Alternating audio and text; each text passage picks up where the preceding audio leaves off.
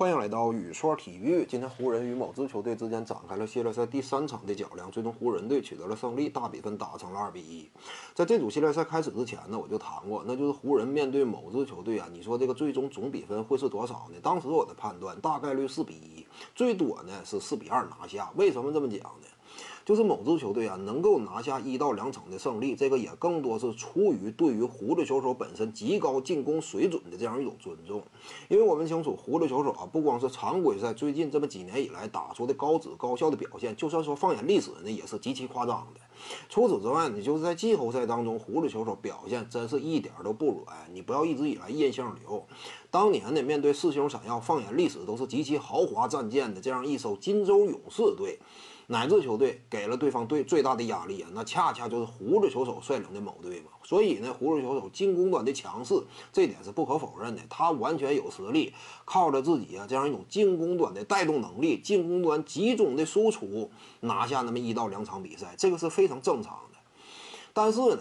就是狐狸球手再怎么凶猛，他也往往啊难以掩盖整组系列赛当中双方整体阵容架构方面的巨大劣势。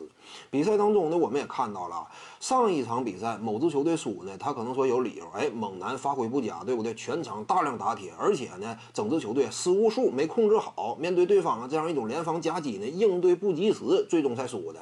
但是你看看今天这场比赛呢，某支球队可以说做做了充分的准备，进攻端这块呢，几乎双剑合璧啊。猛男今天这场比赛表现，你不能说还那么拉胯，俩人之间呢几乎形成了双剑合璧的进攻威慑，整体联动性呢也比较理想。猛男单独带队的情况之下呢，与对手也一直在焦灼。这个猛男今天打的这场比赛呢，那已经是非常高水准了。除此之外呢，球队控制的失误数啊，控制的很到位，维持在了个位数。与此同时呢，就是三分远射的准星仍然维持在四成以上。可以说，今天这场比赛某支球队啊，各个方面都做到了，你不能更高标准的再要求他了。但是呢，最终仍然是败了。这个就说明什么呢？某队啊，他整体阵容框架这块短板还是比较突出。呃，赛场之上我们也看到啊，湖人队呢经常能够祭出这个夹击策略，这一点在以往胡子球手率领的某队打法上并不多见。就是面对的对手这样一种呃整体的思路呢，夹击胡子这个确实不那么常见。那么为什么湖人队能够这么做呢？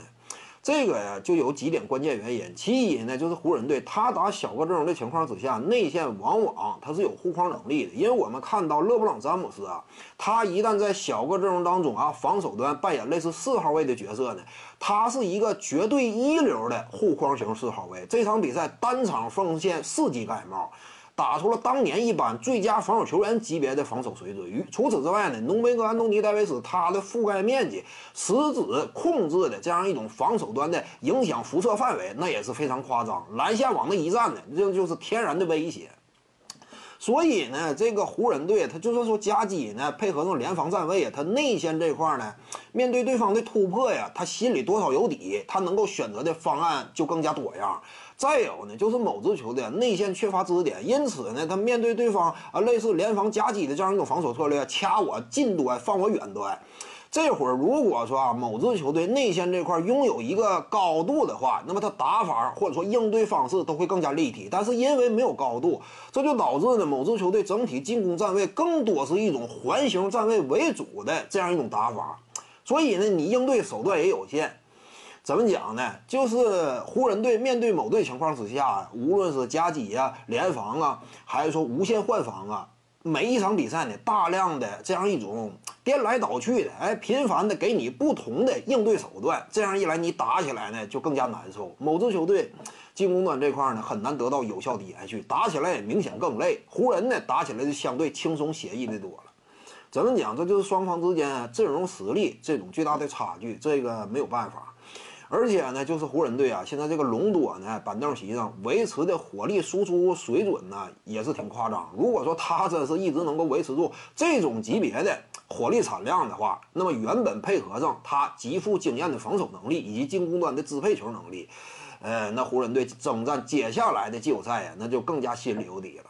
当然，这场比赛啊，这个赛比赛的过程当中还出现了呃一幕，那就是让双方球迷都感觉。哎，这个心已经提到嗓子眼儿了。哪一幕？那就是考文顿与浓眉哥双方之间那一次互撞，两人纷纷倒地。这次倒地呢，可以这么讲，当时你看起来啊，内心非常纠结。你作为某支球队一边呢，考文顿，别看说他并非球星，但是他作用与价值也非常突出。在某支球队内，他是唯一一个护框点，防守端他支撑起整支球队的体系，甚至这样一种重要性要高于 P.J. 塔克，就是这样一种作用。如果说他打不了的话，那接下来更是完了。而至于说湖人队这块，一旦说浓眉他身体这块有个差池的话，那你这组系列赛就算过去。因为湖人队他的目标是争夺冠军嘛，那接下来面对更强级别的对手，那也是完了。浓眉这块一旦要折，今天争冠呢，今年争冠那算是彻底没戏。怎么讲呢？最终的结果我们看到，浓眉呢拍拍屁股站起来，几乎没有什么大碍。但是考恩顿这块呢，目前来看来看啊，不是特别理想。因为一旦说走脑震荡程序的话，下一场比赛有可能打不了。那一旦打不了的话，现在原本就是一比二落后，被对方被对方啊，因为阵容整个框架的优势压着打。一旦说再输的话，一比三落后，那届时呢，队内包括核心球员在内都有可能心猿意马。那整个系列赛局势呀，那往往就控制不住了。所以呢，目前我们也是期待啊，就是考文顿呢，他能够健康出战。这样一来呢，双方之间起码啊，能够奉献给球迷呢，哎，更加精彩的对抗。本期呢就跟您各位聊这儿。如果你喜欢本视频呢，点击屏幕右下角订阅。咱们下期再见。